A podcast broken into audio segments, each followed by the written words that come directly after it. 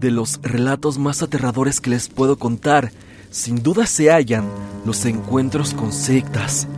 Historias donde los subs vieron cosas horribles, fueron engañados para unirse a un culto o sencillamente estaban cerca de uno y experimentaron cosas de verdad extrañas que hace que nos preguntemos qué hay detrás de todo este misterio.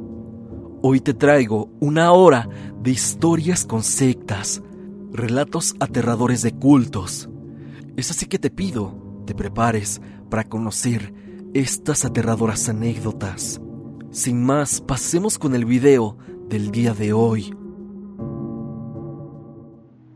Por la historia que voy a contarte, prefiero que mi nombre permanezca en anónimo, pues a día de hoy sigo viviendo en la colonia y calle donde sucedió esto. Todo se remonta al ya lejano 2005, cuando mi familia y yo recibimos una devastadora noticia. Uno de mis tíos, hermano de mi madre, repentinamente falleció. Esta noticia confundió y claro que rompió a muchos de nosotros, pues él no era una persona mayor, ni padecía de alguna enfermedad que le llevara tal destino. Es desde aquí que todo se torna extraño y bastante turbio, pues mi tío tiene dos hijos, y el mayor de ellos fue quien dio aviso a la familia del deceso pero lo hizo con tal tranquilidad, como si de algo común y corriente se tratara. Se llamaron a los servicios correspondientes para dar parte a las autoridades del fallecimiento, pero familia que llegó al lugar notó detalles más que peculiares de cómo estaba puesto el cuerpo. Estaba en posición de cúbito supino o boca arriba, con las manos entrelazadas a la altura del abdomen, un semblante de terror se notaba en el rostro del tío y tenía el abdomen marcas de rasguños. Llevaba pants, sudadera y calcetas. Algo raro, ya que él siempre dormía solo con ropa interior. O al menos así lo dijeron varios tíos que vivieron con él durante la infancia y parte de su adultez. Eso era raro, pero había otra cosa que era más rara, y es que en su boca había una sustancia, como vómito, pero color blanco. Mis familiares querían que se realizara la autopsia, pero recibieron la negativa de los hijos de mi tío, es decir, mis primos, y la ex esposa de mi tío. Esto detonó, claro, una molestia generalizada en la familia, pues se notaba que algo andaba mal. No hubo oportunidad de hacer más, pues el cuerpo se cremó y las preguntas quedaron sin respuesta. Hubo velorio. Vinieron familiares desde lejos para despedir lo que alguna vez fue un ser querido. Tiempo después mi madre nos contó que previo al deceso de mi tío, él le decía que sentía que lo vigilaban y que lo seguían a todas partes. Todo el tiempo se le notaba nervioso y creía que su ex esposa estaba detrás de todo, y esto en complicidad con el mayor de sus hijos. Solo un par de meses después, parte de mi familia vio una escena que puede ser perfectamente de película. Justamente frente a nuestra casa hay un kinder que pertenece a una amiga de la ex esposa de mi tío. Mi casa cuenta con un ventanal grande en la segunda planta y perfectamente se ve de noche hacia el interior del kinder. Esa noche vieron a un grupo de personas con capuchas negras en una tenue luz amarilla, apenas visible, todos en círculo y con movimientos lentos y coordinados. Están, esta historia es bastante larga, pero aquí está la clave que nos dio respuesta mucho tiempo después. Mi primo, el menor de los hijos de mi tío, quien en apariencia no tenía nada que ver, en una plática con mi madre le confesó que esa noche le llevó de cenar un vaso con leche. En el momento mi madre guardó silencio, pero ella sabía que aquí estaba la respuesta. Mi tío jamás tomaba leche, por lo que tal vez mi primo se estaba confundiendo y aquello que le llevó mi tío no era leche, y seguramente la ex se lo mandó a mi tío. A día de hoy ya no frecuentamos a nuestros primos y alguna vez mi abuelo encaró a la ex de mi tío diciéndole, Tú sabes muy bien que yo no me creo que mi hijo murió de razones naturales. Esto te lo cobrará la vida. Y dicho y hecho, a esa mujer le dio cáncer y a pesar de que todavía vive, es una persona enferma. Yo creo que mi tío falleció en un ritual o algo parecido, ya que ya que tal vez esa relación de las personas con capucha que vimos en el kinder que pertenece a la amiga de la ex esposa de mi tío están conectados de alguna forma. O al menos así especulamos nosotros. Una historia horrible acontecida en mi familia. Hasta aquí el video del día de hoy. Espero que te haya gustado. Ya has escuchado dos historias relacionadas con sectas. Dime, ¿tú tienes una historia similar que tenga que ver con este tópico? Si es así, no lo dudes y házmela llegar a mi correo evidencia.tristan.gmail.com o bien únete al grupo de Facebook y compártela con toda la comunidad. Sin más que decir, no te olvides que yo soy Stan y te deseo dulces pesadillas.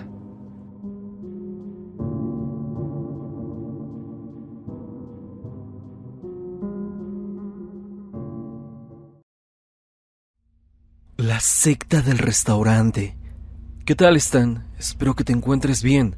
Me gustaría mantenerme en el anonimato para evitar cualquier tipo de controversia. Así también cambiaré el nombre de la persona que me contó esta historia. Para empezar, quiero que sepas que soy una fiel seguidora de tu canal. Me gusta mucho la forma en que relata las historias y tu ambientación, ya que se vuelven bastante oscuras y misteriosas mientras más las escuchas. Te doy el contexto de todo lo que pasó. Yo soy de un municipio en el estado de Jalisco. Este es un lugar muy pintoresco y al igual que Tonalá, somos conocidos por ser un municipio alfarero. Mi municipio alcanzó una popularidad tan grande que hace pocos años fue declarado pueblo mágico y todos los días podrás ver en sus calles extranjeros y visitantes de todo el país, sobre todo en la zona centro, que es la zona turística y aquí se encuentra un restaurante del cual omitiré el nombre y que es donde se desenvuelve esta historia. Anteriormente yo iba a una estética muy cerca de la zona centro. Juanita, quien era mi estilista, vivía sobre una de las calles, la cual cruza una de las principales en este municipio. Sobre la calle Fernández, que así le llamaremos, y sobre esta última se encuentra ubicado el restaurante del cual te hablo. Cierto día acudí con Juanita para que me hiciera un tinte y me cortara el cabello. Ella era una señora de alrededor de 60 años, muy platicona, y siempre me contaba muchas historias del pueblo, de cuando ella era joven y de cómo era antes este municipio. En la misma plática salió el tema del restaurante, y ella me dijo que la pared de su corral colindaba con el restaurante, así que ella podía escuchar los murmullos de los comensales y de los mismos trabajadores del lugar. En un tono misterioso, Juanita me dijo, ¿sabes? Tengo una historia un poco tenebrosa sobre este restaurante. Sin pensarlo, le pedí que me contara. Ella me dijo que había comprado esa casa hace como 30 años y que en los primeros años llegó a ver durante las noches sombras totalmente oscuras en su corral y que cuando ella y su esposo ya estaban descansando en su recámara, oían como si alguien estuviera corriendo de un lado para otro en la azotea. Una noche como eso de las dos de la madrugada, y con mucho miedo, Juanita y su esposo salieron de su cuarto para revisar la azotea, ya que pensaban que se habían brincado ladrones a su casa. Ya estando ahí, no vieron nada, pero sí se percataron que del corral se escuchaban murmullos, como si estuvieran rezando y cantando. Bajaron de la azotea y se dirigieron al corral. Ahí se dieron cuenta de que esos ruidos provenían del restaurante. Dice Juanita que no entendía nada, ya que todo era en un idioma desconocido. Conforme pasó el tiempo, Juanita se dio cuenta de que estos sucesos ocurrían cada viernes. Muchas de esas ocasiones escuchaban gritos y llantos, tanto de mujeres como de bebés. En una ocasión, ella escuchó como si dos jóvenes hubieran llegado, un hombre y una mujer. Ambos gritaban con mucho miedo y decían, ¿Dónde estamos? Déjenos ir. ¿Qué quieren hacer con nosotros? Ella no pensó mal. Quizá creyó que estaban jugando o algo parecido. Pero cierto día Juana salió de su casa a las 3 de la madrugada y caminó hacia la calle donde se encuentra la parte trasera del restaurante y es el acceso al estacionamiento de este. Dice que sobre esa calle habían muchos vehículos de lujo estacionados y que también dentro del estacionamiento del restaurante. A ella le dio muy mala espina toda esa situación y al día siguiente habló con algunos de sus vecinos para preguntarles si a ellos también les ha tocado ver y escuchar todas esas situaciones. Todos concordaban en que efectivamente se escuchaban dichos cantos y rezos. Un buen día, los vecinos y Juanita se organizaron para escuchar con más atención dichos murmullos. Quedaron de verse en casa de Juanita un viernes a las 12 de la madrugada, ya que a esa hora era cuando empezaban a ocurrir los sucesos. La señora era la que más cerca vivía de dicho restaurante, ya que como lo mencioné anteriormente, su corral colindaba con el restaurante. Entonces Juanita y los vecinos se fueron al corral con una libreta y pluma y empezaron a escribir lo que alcanzaban a escuchar. Ya una vez que apuntaron todo, se retiraron de la casa de Juanita y uno de los vecinos se quedó con todos esos apuntes. Él fue a la biblioteca del centro de Guadalajara e hizo una investigación sobre todo lo que escucharon esa noche. Descubrió que el idioma en que hablaban era latín y que todo apuntaba a que ellos estaban haciendo oraciones a una deidad satánica o alguna especie de deidad oscura. Días después el vecino convocó a una reunión en su casa junto con todos los vecinos, incluyendo a Juanita, y les comentó todo lo que él había investigado. Llegaron a la conclusión entonces de que estaban ante la presencia de una secta satánica y su punto de reunión era aquel restaurante. Todos estaban asombrados y Juanita era la más temerosa ante esta situación ya que a partir de que se ya que a partir de que se reunieron todos en su casa, se intensificaron los eventos paranormales. Dice que una noche volvió a escuchar esos pasos en su azotea y que cuando se asomó logró ver a un animal muy grande y negro con alas. Dice que era como una tipo gárgola o como un animal cuadrúpedo con alas, que en cuanto se sintió descubierto, desapareció Juanita decía ya no aguantar esta situación. Fue entonces que todos se pusieron de acuerdo para ir a visitar a un sacerdote muy famoso, no solo en esta localidad, sino en muchas colonias de Guadalajara. Él era el padre Rafael. Este padre tenía fama de que realizaba misas de sanación, en las cuales mucha gente llegaba y durante la misa tenían episodios de posesiones demoníacas y el padre les realizaba exorcismos. Él era capaz de identificar imágenes religiosas que fueran trabajadas con brujería o con alguna maldición, y él no las bendecía y les pedía a los feligreses que se deshicieran de esas imágenes, dada su naturaleza. Así también llegó a curar mucha gente de enfermedades. Hace poco falleció este padre y se dice que durante su velorio realizó muchos milagros y según me dijeron, quieren pedir su canonización, cosa que no creo posible. El punto es que en aquel entonces el padre Rafael era cura de uno de los templos más famosos en este municipio. Juanita y sus vecinos acudieron a la iglesia a buscarlo y explicarle toda la situación. Ante esto el padre Rafa les comentó que tendrían que hacer un trabajo de exorcismo muy fuerte, por lo cual tendría que ir acompañado con otro sacerdote que también se especializaba en esto entonces él les dijo que se pondrían de acuerdo con el otro padre para fijar una fecha e ir a casa de Juanita para realizar dicho trabajo. Al día siguiente, esta señora recibió una llamada del padre Rafael. Le dio la fecha y hora en que se verían y mencionó que también tenían que estar presentes los vecinos involucrados. Se llegó el día. La cita fue en punto de las 12 de la noche. Esto fue un viernes día en que hacían la reunión en aquel restaurante. Llegó el padre Rafael y el otro sacerdote. Ellos estaban vestidos completamente de negro.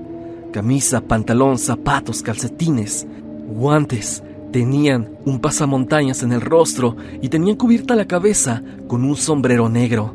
También portaban una gabardina larga y gruesa y cubrían su cuello con una bufanda del mismo color. Una vez que llegaron el padre Rafael les dio la estricta indicación de que todos se quedaran en el patio rezando una oración en específico que él mismo les dio. Les dijo que todo el tiempo tenían que estar rezando y que quedaba totalmente prohibido voltear a ver hacia el corral. Tenían que estar totalmente concentrados en la oración sin parar de rezar. Así pues, ellos se quedaron en el patio y los dos sacerdotes se dirigieron al corral. Pasaron las horas y ellos no dejaron de rezar. Juana me contó que todo transcurría de manera normal, pero que en punto de las 3 de la madrugada se empezó a sentir el ambiente muy pesado, que tanto ella como los vecinos empezaban a tener mucho sueño. Decía que era como si alguien tratara de impedir que ellos siguieran haciendo oración. Sacaban fuerza de donde no las tenían y siguieron rezando. Esa energía se manifestaba cada vez más fuerte. Juana menciona que mientras ella rezaba, veía de reojo sombras negras entre ellos, Finalmente los padres terminaron su trabajo a las 6 de la mañana y hasta ese entonces Juanita y sus vecinos dejaron de orar. El padre Rafael les comentó que había sido un trabajo muy fuerte y muy cansado. Dijo que en el restaurante realizaban misas negras y que invocaban a demonios muy poderosos, los cuales en varias ocasiones intentaron atentar contra la vida de ambos sacerdotes. Por eso era muy importante que no voltearan a ver, y mucho menos dirigirse hacia el corral mientras realizaban el trabajo. El padre le dijo a la señora que las sombras en su corral y azotea eran esos entes. Mencionó que tanto la casa de Juana como la de los vecinos ya estaban protegidas de todo mal. Antes de irse, el padre Rafael le dijo a Juana, Juana, en tu corral dejé puesto un espejo ese espejo siempre debe permanecer ahí. Si en algún momento se llegara a quebrar, inmediatamente lo tienes que cambiar por uno nuevo. Por favor, mantén siempre ese espejo donde yo lo dejé. Después de que se realizó esto, Juanita ya no volvió a ver ni sentir presencias en su casa, al igual que los vecinos. Ella menciona que también ya no volvió a escuchar que hubiera actividad los viernes en aquel restaurante y que finalmente hubo tranquilidad en su casa y alrededores. O al menos así lo percibe ella. Esa es la historia, Stan. Espero que te haya gustado y que pronto la puedas escuchar en tu canal. No es una historia personal, pero te puedo asegurar que la persona que me la cuenta es seria y no tendría por qué mentirme. Te mando un fuerte saludo y espero que tú nunca visites este restaurante, que hasta la fecha sigue abierto y operando como si nada.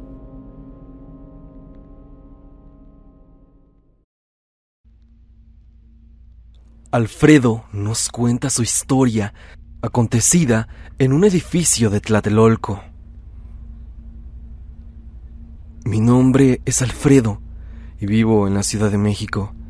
Estaba viendo tus videos los cuales hablaban de las supuestas sectas que había en Tlatelolco y también de las cosas paranormales que han pasado ahí.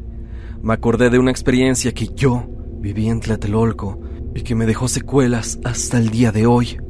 En este caso yo no voy a omitir el nombre del edificio, aunque no sé si sea lo correcto decirlo. Esto pasó en el edificio Querétaro, en el cuarto piso. Aún recuerdo que daba vista hacia el Jardín Santiago, algo así. Tengo recuerdos muy claros, pero a la vez muy vagos de ese lugar. No sé si es donde haya sucedido lo de los chicos de un video anterior, que decían que la vecina de arriba era una bruja, así como lo de la chica de la limpieza. Pero bueno, te contaré mi historia.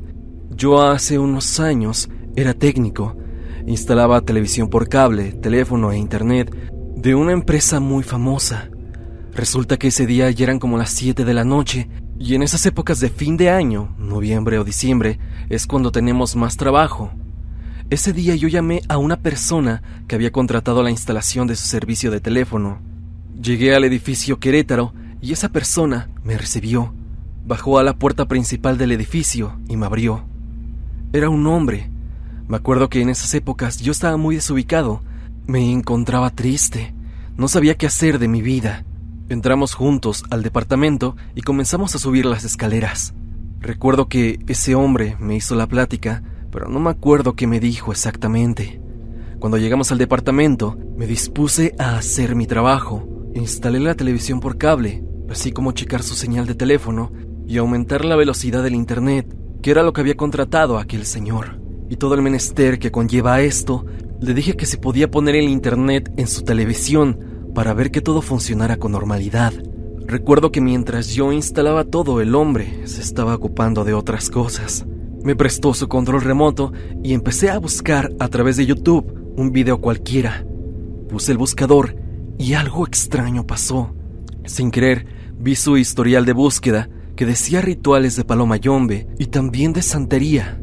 Y alcancé a ver que una búsqueda decía cómo acabar con la vida de una persona con brujería. Cuando leí eso, un escalofrío me recorrió la espalda. A los pocos segundos noté que ese señor me estaba viendo desde una de las habitaciones.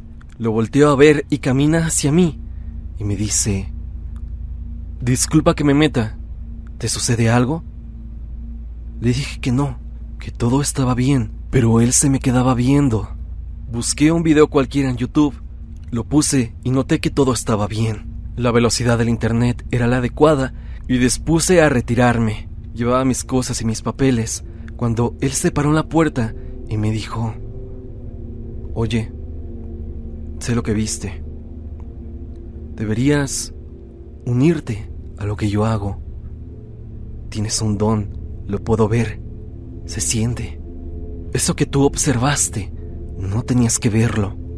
Tranquilo, señor, yo no diré nada le dije. Él se mantenía en la puerta, estático, y fue en ese momento que le grité, ¿Me puede abrir la puerta, por favor? Me tengo que retirar. De manera firme, él dijo, ¿te unes o te nos unes? Volviendo al punto anterior, yo te comentaba, Stan, que esta etapa de mi vida era muy difícil. Tenía trabajo, pero no tenía dinero. Tenía familia, pero estaba solo. Así que... ¿Qué puede pasar? Yo sabía de lo que me hablaba el Señor. Al ver eso y la forma en cómo él hablaba, sabía que se trataba tal vez de una secta, tal vez de algo maligno. Pero yo no tenía nada que perder. Incluso me decía a mí mismo, ¿qué podría pasar? Le dije que de qué trataba. Él me contó todo. Me dijo que podía hacer que mi vida fuera mejor, que él sentía, así lo dijo, que sentía que algo andaba mal en mí y que podía ser que yo encontrara pareja, que encontrara felicidad e incluso podría irme mejor monetariamente. Me le uní y antes de llegar al punto más interesante, cabe recalcar que yo seguí yendo a su domicilio a que me enseñara rituales, a que me enseñara oraciones, hiciéramos reuniones con demás miembros, que tengo que decirte eran varias personas y casi siempre eran diferentes los que asistían a su hogar. Hicimos tantas cosas. Aprendí cosas de brujería, de magia y cosas por el estilo. Yo a pesar de que a veces me sentía bien, la mayoría de las veces me sentía sucio, pero ya estaba dentro y tenía que seguir adelante. Yo empecé a trabajar de otras cosas y empecé a tener dinero, empecé a tener muchos amigos que también estaban en este ámbito y comencé a viajar a Cuba, empecé a viajar a Puerto Rico, inclusive empecé a viajar a Perú, donde había unas comunidades montañosas, pues ahí se reunían ciertos santeros para platicar y demás. Así nos involucramos en las artes ocultas de la brujería del caldero y sus cosas. Y están, para no alargarme tanto, Empezaba a sentirme mal con todo lo que hacía. No me sentía a gusto. Creí que eso, eso que anhelaba, los amigos y el dinero, no me llenaban. No encontraba modo de salir de ahí. Y es que yo no debí de adorar a esa deidad, a la cual no nombraré, pero que la adorábamos tanto que omitiré todas las cosas que hice para rendirle tributo. Al pasar de los meses y desde que me uní, He tratado un poco de desconectarme de ellos, pero créeme, ellos saben todo. Y no sé si puedo esconderme de ellos mucho tiempo, pero estoy tratando de evitarlos. Regularmente me muevo de lugar en lugar dentro de la gran ciudad de México.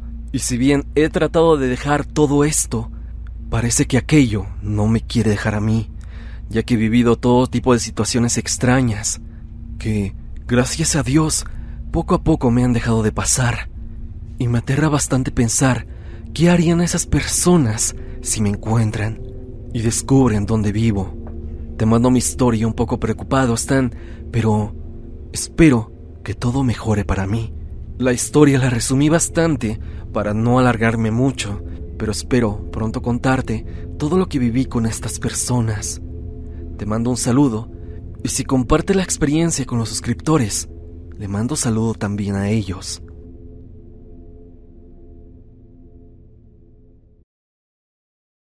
La secta de Iztapalapa.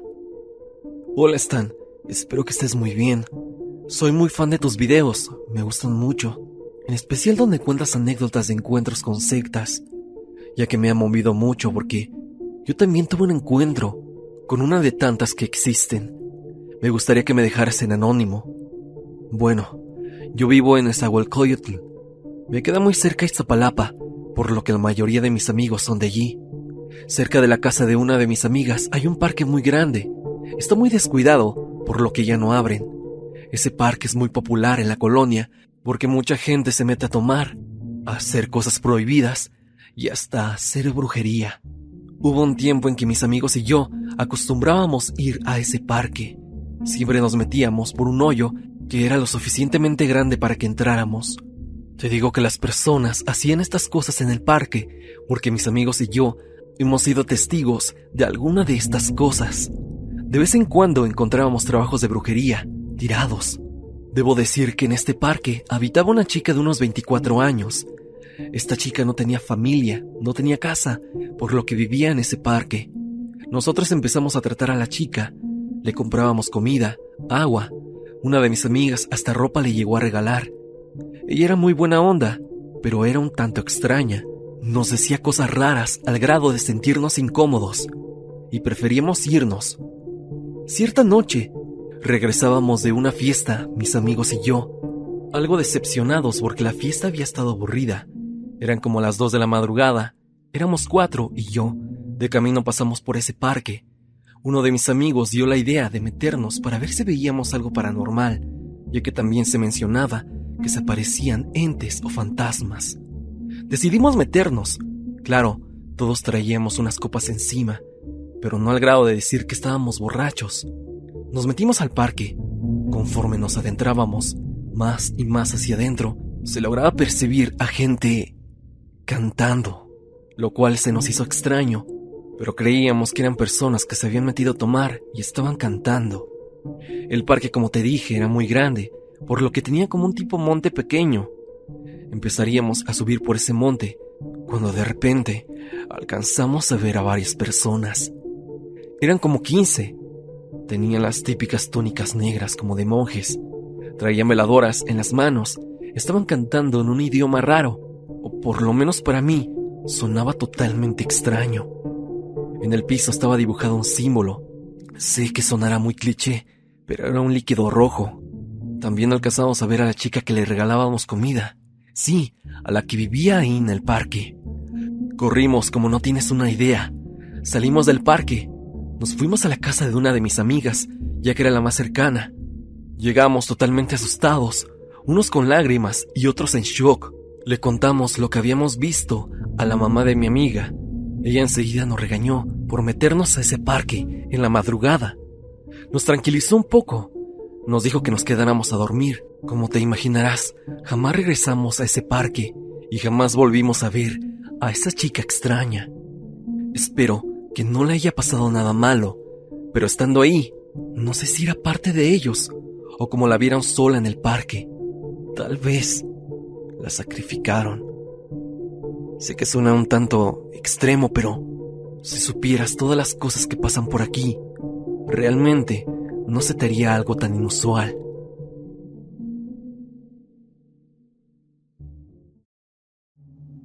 Hola Stan, me llamo Catalina, soy trabajadora doméstica y tengo 30 años. Soy originaria del Estado de México y en ocasiones tengo que ir a CDMX a trabajar, ya que anuncio en mi Facebook las labores domésticas que hago.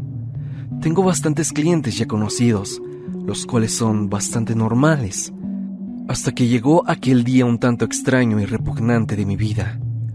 Resulta que un día domingo, como por eso de las 4 de la tarde, estaba en mi casa, muy tranquila con mi familia y con mis hijos, haciendo tareas para el día siguiente, cuando de pronto recibo una solicitud de mensaje en mi Facebook. No conocía a la persona y no teníamos amigos en común, así que decidí aventurarme y contestarle. Él, un señor, me manda un mensaje y me dice, Hola, buenas tardes, señorita Catalina. Así como unos días estaba viendo en Facebook que hace limpieza en departamentos. Me gustaría mucho que viniera a limpiar mi departamento, aquí en Tlatelolco. Se le va a pagar muy bien. ¿Cuánto es lo que está cobrando por su trabajo? Me dispuse a darle mis tarifas y mis costos. Él me dijo, Qué bien, está muy bien. La esperaría para el día de mañana. ¿Tiene tiempo? Le contesté que tenía que revisar mi agenda, porque ya tenía algunas personas agendadas, pero sí, tenía un horario disponible. Yo iría a limpiarle el departamento, solamente que tenía que acomodarme para darle un horario en específico. Él solamente me dijo, perfecto, Espero su respuesta. No tarde, me urge mucho la limpieza del departamento. Noté una insistencia un poco rara, pero dije, trabajo es trabajo. Y ya pronto son las graduaciones y cosas así, y necesitaba el dinero en casa. Me dispuse a contestarle después de una hora o dos, ese mismo domingo, y le dije que si tenía disponible a las 4.30 de la tarde para el día siguiente, pero diciéndole que solo iría un rato porque tenía un cliente a las 6.30 de la tarde cerca del metro chabacano. Entonces, tenía que ir de extremo a extremo prácticamente. Y bueno, Stan, llegué faltando como 10 minutos para las 4.30. Llegué a la unidad habitacional de Tlatelolco y fue cuando le llamé por Messenger. Le dije, Señor, disculpe, buenas tardes. ¿Cuál es el edificio donde vive? Me dijo el nombre del edificio, el cual yo voy a omitir, porque, sinceramente, me da mucho miedo entrometerme en cosas que no debo. Cuando llego al edificio, subo hasta casi el último piso. La verdad, los últimos pisos de esos departamentos están casi solitarios. No hay mucha gente que habite ahí. Llegué, toqué la puerta. Me abrió un señor de aproximadamente unos 45 años. Tez morena, caribeño. Y me dice, pásele, la estaba esperando. Esa maldita forma en la que me vio y esa sonrisa tan rara hizo que me pusiera la piel chinita, pero ya estaba ahí y necesitaba el trabajo. Entré al departamento con todas mis cosas de limpieza y él me indicó que tenía que limpiar la cocina. La cocina estaba sumamente sucia, cochambrosa, algo normal en el trabajo. Lo único raro que noté al entrar a ese departamento era que olía mucho a hierbas, como a canela, inciensos y cosas así. Lo raro viene aquí, Stan. Después de limpiar la sala, la cocina y la recámara principal, me dice, esa puerta siempre debe permanecer cerrada, por favor. No la abra. La puerta estaba al lado del baño. El señor estaba en la sala haciendo cosas en una mesa, mientras yo seguía con mi limpieza. Te repito que la situación era inusual pero aquello que me dijo de la puerta despertó mi curiosidad. Un hombre que a primera instancia era tan raro, ¿qué podría ocultar ahí? Me pregunté a mí misma. Fue entonces que después de pensarlo tanto y de ya haber casi terminado mi trabajo, fui y abrí la puerta muy discretamente. De esa puerta salía un aroma como a podrido. Tenía una luz muy tenue y entonces pude divisar algo que me sacó un enorme susto casi provoca que salga corriendo del departamento. Había un altar grandísimo, enorme, a un ser extraño. Era como un demonio o algo parecido. Cuando vi esa estatua gigantesca, me quedé petrificada. A los pocos segundos me hice para atrás y noté con la luz que había más estatuas de demonios y de cosas raras que desconozco y que jamás había visto. Había también veladoras, había sal tirada en el piso, flores, botellas de vino. En esa habitación, el aroma que salía provenía del incienso y de otras cosas que había en el altar. Olía horrible todo el departamento, pero sobre todo esa habitación. era algo como echado a perder, pero solamente fue cuando yo abrí esa puerta que salió el aroma a flores putrefactas a su máxima potencia. Me quedé fría por un momento y salí de ese cuarto rápida y cautelosamente. Continuó con mis labores, disimulando como que nada había pasado o no había visto nada. Y de pronto escuché una voz. ¿Qué tal, señorita? ¿Todo bien? La veo algo pálida. Todo está bien, señor. Ya terminé. Y bueno, tengo que retirarme para otro servicio. Le contesté con una voz un tanto temerosa. Y es que realmente no había acabado, pero tenía que retirarme. Algo no estaba bien en esa situación. Me encantó cómo dejó la cocina, la sala, el baño y todo. Espero pronto pueda volver a venir a limpiar la casa, ya que lo que sigue es esa habitación. Él señalaba la habitación a la cual me dijo que no entrara. La verdad está muy sucia y ya necesita que le echemos una mano, me dijo. Yolada le contesté que claro y que con gusto lo haría. Yo ya iba despidiéndome y estaba en la puerta de la casa. En ese momento tocaron la puerta y yo abrí. Era una persona delgada, extremadamente delgada, casi anoréxica. Abro la puerta y le digo hola. Y ella me dice hola. Me pregunta que si se encuentra el señor. Y le dije que sí. Y el señor venía justo detrás de mí. Y le dijo, vecina, saludándola de una manera muy rara y efusiva. Pero bueno, yo solamente agarré mis cosas y me despedí del señor. Él me dio la paga y me dio el doble de lo que yo cobraba. Le dije al tipo que su pago estaba mal y me dijo que me lo quedara que había hecho un trabajo excelente y que le caí muy bien y que esperaba que volviera a venir para la próxima. Entonces yo tomé el dinero me fui de ahí, pero me quedé pensativa y dije, ¿será buena idea que regrese a limpiar el altar? Cuando yo bajé las escaleras sentí una presencia rara, como que algo me seguía, ¿sabes? Como cuando sientes que alguien está detrás de ti. En Tlatelolco, los departamentos son tan raros yo venía en alerta, descendiendo por todos los pisos. Llegué hasta abajo, hasta la calle, ya para tomar el metrobús, para irme hacia el metro Chabacano, cuando empecé a sentir escalofríos, lo cual me impidió seguir adelante en mi camino. A las dos semanas aproximadamente, me llegó otro mensaje a mi Messenger. Era el mismo señor, el cual me pedía que fuera a limpiar su altar. No sé por qué razón están, pero excedí. Le dije que claro y que qué día podía ir. Acordamos una hora y yo llegué a su departamento. Cuando llegué, estaba aquella señora delgada que había visto antes, cuando me fui la primera vez. Estaba el señor y otras dos personas que se veían como cubanas o de algún país sudamericano. Y digo esto por su notorio acento. Saludé cordialmente a todos y me dispuse a hacer mis cosas.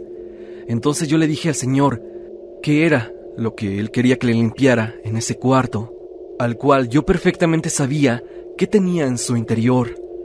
Él me dijo que el altar. Fue entonces que él abrió la puerta y me dice, ven, pásale. Paso despacio y con respeto y con temor, claro. Me dice que tengo que limpiar todo eso y que tuviera mucho cuidado de no tocar las estatuas. Pasé con mucho cuidado cuando veo que había unas manchas enormes de un color café en el suelo. Él ya había cerrado la puerta y le dije al señor sobre las manchas y no me abría la puerta. Escuchaba murmullos del otro lado y risas. La luz no encendía y solo estaban las luces de las velas cuando de repente caí desmayada. Yo creo que ellos escucharon el golpe y entraron corriendo, a lo que yo inconscientemente empecé a abrir los ojos. Los veía riéndose, y el señor dijo algo curioso. No aguantó. No es buena para nosotros. Saquémosla del departamento. Ellos, al parecer, hicieron un trato o algo así, que si yo aguantaba dentro de ese cuarto, pertenecería a ellos, o algo así me imagino. Entonces al escuchar eso como pude, abrí los ojos y corrí al lado de ellos, empujándolos un poco, y me bajé casi a gatas del departamento. Llegando a la calle, no sabía para dónde ir. había olvidado mi bolsa. No traía dinero. Todos mis productos de limpieza se quedaron en ese maldito departamento. Ese aroma asqueroso lo traía impregnado en mi cuerpo. Como pude, agarré un taxi y pedí que me llevaran a la estación del metro suburbano, el cual iba a tomar para regresar al Estado de México. Llegando a casa, mi esposo me preguntó qué tenía, que me veía súper pálida. También me cuestionaba preocupado que dónde estaban mis cosas. Le dije muy confundida que no sabía cómo había llegado a casa. No traía dinero y una persona se ofreció a pagarme mi regreso a casa. Solo recuerdo que un hombre como de unos 60 años se acercó para que me pagara el pasaje y rememoro también que preguntaba que si tenía algún problema. Yo recuerdo que solo quería regresar a mi casa, que es en Tultitlán, Estado de México, y tenía que tomar el suburbano para llegar. Y fue entonces cuando él me dio el dinero. Ya un poco más calmada, le conté a mi esposo toda la situación que había vivido. Desde que ese hombre había sido muy extraño hasta que encontré su altar de seres que completamente desconozco y que había regresado para limpiar ese cuarto en específico. Le conté de aquellas personas extrañas que estaban en el departamento y sobre lo que me habían hecho. Le conté que no entendía por qué había regresado a limpiar ese cuarto. Y es que había un aroma que hizo que me desmayara. Siento que ellos habían puesto algo para hacer eso mismo, aunque también el desmayo se lo atribuyo a la impresión de ver muchas cosas. Y es que todas esas figuras, de verdad, eran aterradoras e incluso algo grotescas. Le comenté a mi esposo todo lo que vi. Él solo contestó que podría haber sido víctima de una secta, de un posible culto que quién sabe qué intenciones tenía conmigo. Yo estaba aturdida, estaba temerosa y sentía asco porque toda mi ropa olía a esa casa. Simplemente me metí a bañar, me cambié y tiré mi ropa que traía.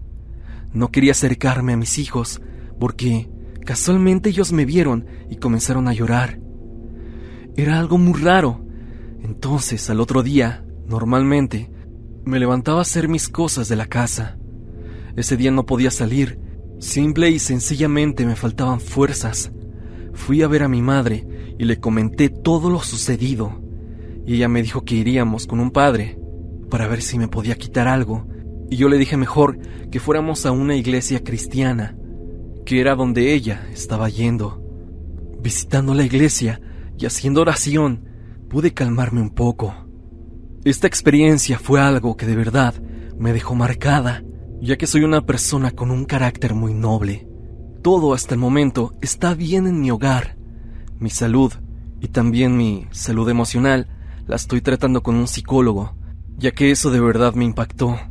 De ese acontecimiento ya pasaron aproximadamente nueve meses, y ya no quiero recordarlo, y jamás volveré a aceptar un mensaje de una persona en Messenger que no conozca para hacer la limpieza de su hogar, porque nadie sabe lo que ocultan las puertas de alguna casa. Quiero terminar mi relato con algo que he pensado mucho durante estos meses. Este señor, el que vive en Tlatelolco, ¿ya ha hecho esto antes? ¿Ya había llevado a alguna chica para que hiciera la limpieza en su departamento? O peor aún, ha llamado a otras chicas, a otras mujeres para que vayan después de que yo fui a hacerle su limpieza? Eso es algo que me deja pensando mucho, ya que yo, ciertamente, creo que corrí con bastante suerte aquel día. He visto muchos de tus videos en donde hablas de cosas de Tlatelolco, y esto creo que se añade a todo el misterio que tiene este lugar. Secta en una iglesia católica y sus consecuencias. Daniel Flores nos cuenta la siguiente historia. Hola Stan, espero que estés bien. Vengo a relatarte mi historia con lo que sería una secta en una iglesia en un municipio de Toluca y lo que serían las consecuencias de lo que hacen. Hace ya tiempo quería mandarte esta historia, pero no había tenido mucho tiempo. Apenas he escuchado los relatos de sectas y sé que vendría bien estos tres relatos que se conectan entre ellos. Obviamente, no diré el lugar exacto y cambiaré nombres por seguridad mía y de las personas de este relato. Solo te puedo decir que, en esta iglesia, tienen de patrona San Miguel Arcángel. Esto me pasó hace cinco años, cuando iba en segundo de secundaria. Tenía un gusto muy grande por la música, me gustaba mucho tocar la guitarra. Un día en misa vi que había un grupo de música en la iglesia y me gustó cómo cantaban y tocaban. Así que me animé a tocar en el grupo de música de la iglesia. Me aceptaron muy bien, más por un compañero a quien llamaremos Camilo, el cual ya era un adulto. Era muy respetuoso y amable. Con el tiempo se fueron saliendo integrantes del grupo y al final solo quedamos Camilo y yo, pero no dejamos de tocar música en las misas. Con el tiempo nos fuimos haciendo más conocidos en el pueblo. Gracias a ello nos contrataban para tocar en algunos cumpleaños y velorios. Todo parecía ir bien hasta que llegó ese día. Ese día que todavía permanece en mi memoria como algo totalmente impactante. Cierta ocasión nos quedamos tocando canciones en un velorio, específicamente en un novenario, el último día en el que se le reza al difunto, y también es el día en que se termina más tarde de rezar. Al final del novenario nos dieron de cenar y recuerdo que nos fuimos de esa casa como a las 11.30 de la noche. Íbamos rumbo a nuestras casas cuando comenzó a llover. Estábamos cerca de la iglesia, así que decidimos atajarnos en una capillita que está en la explanada de la iglesia, porque también llevábamos nuestras guitarras. A pesar de que las teníamos con estuche, no queríamos que se mojaran tanto. Para esto Camilo tenía las llaves de la sacristía él tenía las llaves ya que como ambos teníamos una buena amistad con el sacristán y de vez en cuando nos dejaba las llaves a uno de los dos. Y fue entonces que dijo que fuésemos a dejar las guitarras ahí y servía que buscábamos unas sombrillas. Al fin y al cabo, al siguiente día, temprano, íbamos a poder ir por ellas. Accedí y fuimos a dejarlas, pero en eso vimos una luz tenue dentro de la iglesia. Otro punto a resaltar es que en la sacristía también hay una puerta que lleva adentro de la iglesia, cerca de donde el padre da las misas, ya que ahí es donde va cuando las misas terminan. Para este punto mi compañero pensó que habían dejado algunas luces prendidas de la iglesia, ya que los interruptores también están adentro. Mi amigo me dijo que me esperara, que iba a apagarlas rápido y que nos íbamos. A mí me daba una sensación rara estar ahí, así que fui con él para no sentirme solo. Entré rápido, pero vaya sorpresa que me llevé. Adentro de la iglesia estaba el padre, pero había algo raro. El padre tenía una túnica negra. En la mano traía un libro negro y en las primeras bancas también había personas con túnicas. Y todos tenían un libro negro. No estaban las luces prendidas, lo único que tenían de luz eran unas velas rojas, y eso era todo con lo que se alumbraban. El padre y la gente tenían la mirada en nosotros. Y es que mi amigo había hecho ruido. Ellos nos lanzaron una mirada inexpresiva. No sabía qué decir o qué hacer en ese momento, ya que me impactó mucho ver al padre en esa situación que para nada era algo bueno. Yo veía al padre y en eso alguien me jaló la mano. Y es que era Camilo, mi compañero, que me decía que nos fuéramos. Me sacó de ahí lo más rápido posible ya saliendo de la iglesia, íbamos a paso rápido. Yo estaba seguro de que no nos seguían, ya que íbamos volteando a cada segundo. Pero no íbamos a confiarnos. No dijimos ninguna palabra en el trayecto a mi casa, ya que Camilo me fue a dejar y después se fue a la suya. Esa noche estaba pensando en qué era lo que habíamos visto. Pensaba e imaginaba que tal vez se trataba de alguna misa nocturna, pero no. Y es que ¿por qué tendrían todo cerrado? ¿Por qué estarían a oscuras y solo con velas rojas y túnicas negras? Sobre todo, ¿por qué traían esos libros y no Biblias? O algo parecido referente a la iglesia. Creo que lo que vimos sin duda se trató de una misa negra. Yo estaba confundido, pero mis dudas se resolverían al día siguiente, ya que en la mañana Camilo fue a verme a mi casa. Traía mi guitarra y preocupado le preguntaba qué había pasado. Él, simplemente en un tono serio, me dijo que el padre le había dicho que no nos quería ver de nuevo en la iglesia, o si no, veríamos las consecuencias. Después de un tiempo Camilo se mudó a Ciudad de México, por cuestiones de trabajo, y hasta la fecha no he sabido nada de él. Y desde entonces yo no he ido a esa iglesia por miedo a encontrarme con la secta o con personas que estén ligadas a ella y que yo no haya visto aquella noche. Actualmente ya no está ese sacerdote, se fue por voluntad propia, pero imagino o teorizo que si el nuevo padre también sabrá de los rituales que se llevan ahí y sea parte de aquello que me encontré esa madrugada. Esta historia solo la conoce mi mamá y un amigo, pero ellos también tienen historias respecto a esta iglesia. Y así como te lo decía al inicio, esta historia se conecta con otra y tiene que ver con mi madre. Antes de continuar, tengo que aclarar que hace años, junto a la iglesia, había casas. Mi mamá vivía ahí junto con mi padre y en ese entonces mi hermano mayor, que apenas era un bebé. Cuenta que un día mi papá salió a trabajar temprano y mi mamá se quedó acostada. Mi hermano estaba aparte en una cama y de repente mi madre escuchó unos pasos. Pensó que se le había olvidado algo a mi papá y que había vuelto a la casa, pero no. Sintió una presencia cerca de ella. De reojo, vio la cara de un demonio. El mismo diablo que está en la iglesia. El que está en los pies de San Miguel de Arcángel. Dice que sus ojos eran un rojo intenso y que aparte reía y que su risa era muy burlona, macabra. Incluso se le veían sus colmillos. De repente ella se quedó en shock, ya que no se podía mover del miedo.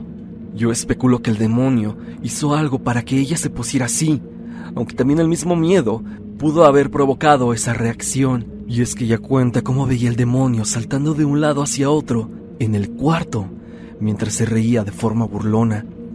Mi mamá tenía miedo que le hiciera algo a mi hermano, así que empezó a rezar en su mente, y conforme fue amaneciendo, se desvaneció aquel demonio, y mi mamá pudo moverse.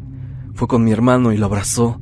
Afortunadamente no le pasó nada, ni a mi madre, ni a mi hermano, pero aquella experiencia es algo que jamás va a olvidar. Actualmente esas casas que estaban dentro del predio de la iglesia son salones de catecismo. Por último, es la historia de mi amigo, a quien llamaremos Marco. Él estuvo en el seminario un tiempo, pero me cuenta que cuando le tocó hacer servicio en la misma iglesia, el padre lo mandó a la bodega para que fuera por unos materiales. En esa bodega no hay mucha luz, solo la luz que te ofrece la entrada. Ahí se debe de entrar con una linterna. Dice que en su búsqueda se encontró con una imagen de Cristo que estaba mirando hacia arriba le daba una sensación de incomodidad, pero lo dejó a un lado y siguió buscando lo que le dijo el padre. En eso, mi amigo escuchó que lo llamaron por su nombre. Él pensó que era el padre que lo estaba buscando. Resignado de no haber encontrado lo que le pidió, se dispuso a salir, pero de pronto otra vez escuchó que dijeron su nombre. Marco. Pero esta vez con un tono de voz más grave, pero lo raro es que esa voz no provenía de afuera, sino de adentro. Provenía de la bodega. Marco, de forma casi instintiva, volteó hacia donde había dejado el cuadro del Cristo, que era sobre una repisa. Lo volteó a ver y se dio cuenta que ahora la mirada de Cristo estaba hacia abajo, como si lo estuviera viendo a él. Inmediatamente salió corriendo. El padre lo vio pálido y muy agitado. Le preguntó qué le había pasado Marcos solo le dijo que lo había espantado una rata que había ahí, que le daban miedo. No le dijo la verdad, ya que pensó que el padre no le creería. Aunque ya contando estas tres historias, me hace pensar que algo oculta esa iglesia. Y si esto tiene algo que ver con la secta que vi, yo pienso que lo hacen desde hace ya muchos años atrás.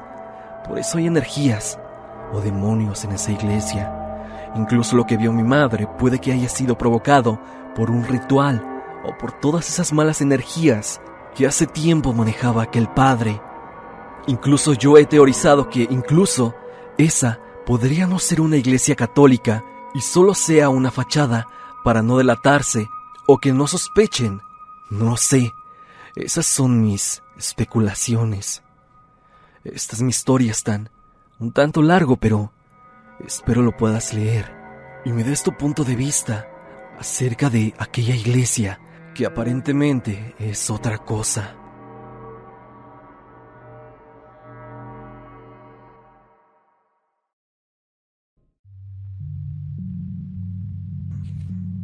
Irving Hernández nos cuenta su historia. El día que nos encontramos con una secta. Esta historia es 100% real, te lo puedo asegurar. Aún la recuerdo perfectamente. Quizá suene un tanto loca, pero solo las personas que se han encontrado con algo parecido podrían asegurar que este tipo de cosas pasan. Todo comenzó un 17 de abril del año 2020. Yo me tomaba mi tiempo libre para salir con mis amigos y distraerme un poco de lo aburrido que eran los días ante la falta de escuela. Mi vida transcurría normal, sin embargo, por el cambio de horario, me acostumbré a llegar más tarde de lo normal a mi casa. Mis padres no se molestaban, ya que sabían que me iba a entrenar a la cancha de mi pueblo y me quedaba a hablar con mis amigos nada fuera de lo común, mucho menos malo. A pesar de que un par de ellos fumaba y tomaba, yo no le prestaba atención a ese tipo de actividades. Si bien nos cooperábamos y comprábamos comida o botana en los puestos que había, y así ya no nos preocupábamos por el hambre que nos daba después de entrenar y ahorrábamos el tiempo de ir a nuestra casa a comer. Cierto día salimos a dar una vuelta en las bicis, como era de costumbre, ya que así nos relajábamos y liberábamos todo el estrés que cargábamos de los partidos de fútbol. Fuimos a dar una vuelta por un pueblito llamado La 3 de Mayo, localidad que queda algo cerca de nuestro pueblo. La cuestión era que nosotros, la mayoría de veces, nos íbamos por el campo para llegar más rápido, y ese día no fue la excepción. Estando allá, nos fuimos para la ex hacienda El Hospital, Estuvimos un rato ahí y retornamos para nuestro hogar un poco tarde, atravesando el cerro. Seguimos en marcha y ocurrió lo que pensábamos que no ocurriría. Se nos ponchó una bici y nos tuvimos que parar en plena vereda a unos metros del camino principal por el campo. Por suerte, la poca lluvia que caía en las mañanas no afectó el camino principal. Acabamos nuestro cometido y emprendimos el viaje de regreso con la noche a nuestra espalda. Ya pasaban de las 8.30 pm y casi no se veía nada.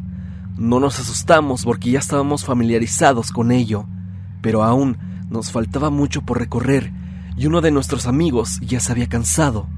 Estando cerca del cerro subimos para tomarnos una foto, pero no se veía nada. No nos sentamos porque hay un tipo de ácaros rojos que se suben y pican muy feo. Se les dice tlazaguates, así que mejor nos pusimos a buscar biznagas. No encontramos nada y nos fuimos. Al ir bajando, noté de reojo a unas personas que iban subiendo por el otro camino. Estaban relativamente cerca de donde me encontraba, más o menos como a unos 40 metros. Vestían de forma sencilla, unos pantalones de tela y una camisa manga larga, negra, que parecía una túnica. Iban semiagachados, como en cuclillas. Llevaban unas bolsas negras y unas tipo ramas, como de medio metro, amarradas de un hilo que llevaba bolsitas de un color rojizo. Sinceramente no sé si eran plantas o quién sabe. Además, llegaba un olor putrefacto, parecido al de un huevo podrido. Cargaban unas botellas que sepa Dios qué clase de líquido traían dentro. Se alumbraban con una lámpara o vela algo ancha. ¿Quién sabe qué era? Se dirigían por donde habíamos estado, ya que un poco más adentro hay unas cuevas donde se dice que hacen mucha brujería. Más o menos calculo que eran unas siete u ocho personas, de estatura alta y complexión un tanto robusta. Pensé que no nos habían visto y seguí. Siempre se habla de todos esos trabajos oscuros que la gente va a realizar hasta esos lugares.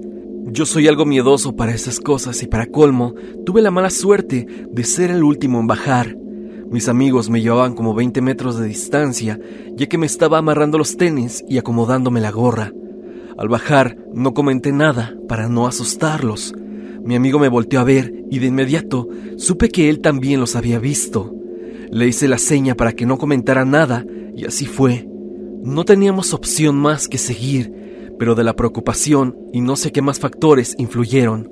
Además del miedo, nuestro amigo se asustó y se quería regresar por la carretera, ya que era mucho más viable y seguro por allí, pero más tardado. Al ver que se dio la vuelta y nos dijo, Allá los veo, nos sacamos de onda y le dijimos que ya estábamos cerca. Él se negó a seguir, cosa que se nos hizo raro, porque él nunca se había portado de esa manera. Yo estaba actuando, porque ya sabía a qué se debía. Le entró el miedo y se espantó. Nos paramos unos minutos para ver qué íbamos a hacer.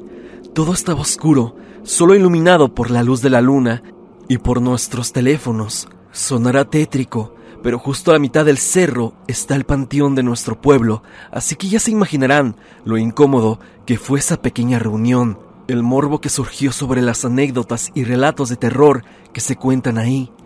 No sabíamos qué hacer. Había tres caminos, el principal, la carretera que estaba muy lejos de donde nos encontrábamos. El del panteón se tenía que bajar una vereda que atraviesa el Hawái de Anenehuilco y el de Hamaca.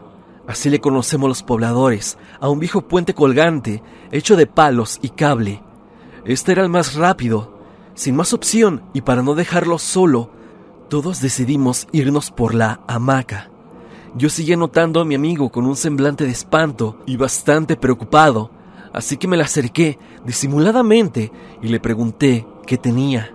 Él me ignoró por un instante como si estuviera en otro mundo y no prestaba atención a lo que estaba pasando a su alrededor.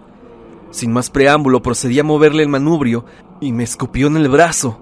Yo me molesté y le di un zape, pensando en que me regresaría el golpe. Me alejé y lo volteé a ver, pero él solo volvió a escupir. Estando cerca del camino para llegar al puente, notamos que la cerca estaba más reforzada de lo normal, ya que las vacas entran y dañan los sembradillos. Pasamos las bicis por arriba y de la nada nuestro amigo aventó la suya y se cruzó por un hueco que había entre un árbol. Todos nos sacamos de onda por enésima vez. ¿Qué tienes? ¿Qué te pasa? Le preguntamos mientras todos volteábamos a vernos entre sí. Al ver la hora, nos dimos cuenta que ya pasaban de las 9.30 y ahora sí nos ganó el miedo. Yo fui el último en pasar y bajamos cargando nuestras bicis entre las cañas, mientras el miedo se apoderaba cada vez más de nosotros. Al voltear la mirada me di cuenta que venía bajando la luz. Venían como dos o cuatro de ellos corriendo hacia donde estábamos nosotros y obviamente no tenían buenas intenciones. La razón, mi amigo, el que venía espantado, había tirado y roto un par de objetos que estaban escondidos entre las ramas. Quiero suponer que eran trabajos de brujería de los que venían subiendo. Te juro que no podía dejar de temblar. Grité con toda mi fuerza porque sentía mi garganta como si estuviese cerrada, pero solo logré toser. Bajamos a toda velocidad hacia la hamaca sin decir una palabra. Del miedo que traíamos, pasamos el puente bien rápido y llegamos a la entrada del pueblo que conecta con el campo. Justo ahí hay una cruz de color azul de más o menos unos dos metros y medio. Nos paramos a persinarnos sin interactuar entre sí. No nos dirigimos la palabra ni la mirada. Seguimos así hasta llegar a una tiendita y de ahí cada quien agarró por su lado. Al llegar a mi casa, por eso de las 10.30 pm, más o menos, por suerte, no había nadie. Estaban en casa de mi bisabuela, pasando unos muebles, por lo que me dio tiempo de bañarme y cenar. Cabe resaltar que aún tenía miedo y por ello fui a dormir con todas las luces de mi casa prendidas. Cuando llegaron mis padres, me regañaron por las luces, me preguntaron en dónde andaba y me dejaron dormir, entre comillas, porque esa noche no dormí nada. Hasta la fecha solo hemos hablado poco del tema entre nosotros. Mi amigo ya no vive aquí. Por cuestiones de trabajo su papá se mudó a Puebla. Lo poco que platicamos es de la correteada que nos dieron, pero nos gana el miedo y evitamos tocar ese tema. Ese encuentro hasta la actualidad ha sido lo más cercano a una experiencia de terror, o mejor dicho, un encuentro con una secta, que si nos hubiesen agarrado, quién sabe qué nos habría pasado, ya que en ese lugar puede pasar cualquier cosa y nadie se entera de nada. Quiero acabar mi experiencia diciéndote que este tipo de cosas suceden, que son reales, y solo falta que un día quizá tengas mala suerte o quizá por simple coincidencia puedas encontrarte con uno de estos grupos. Esta es mi historia, Stan.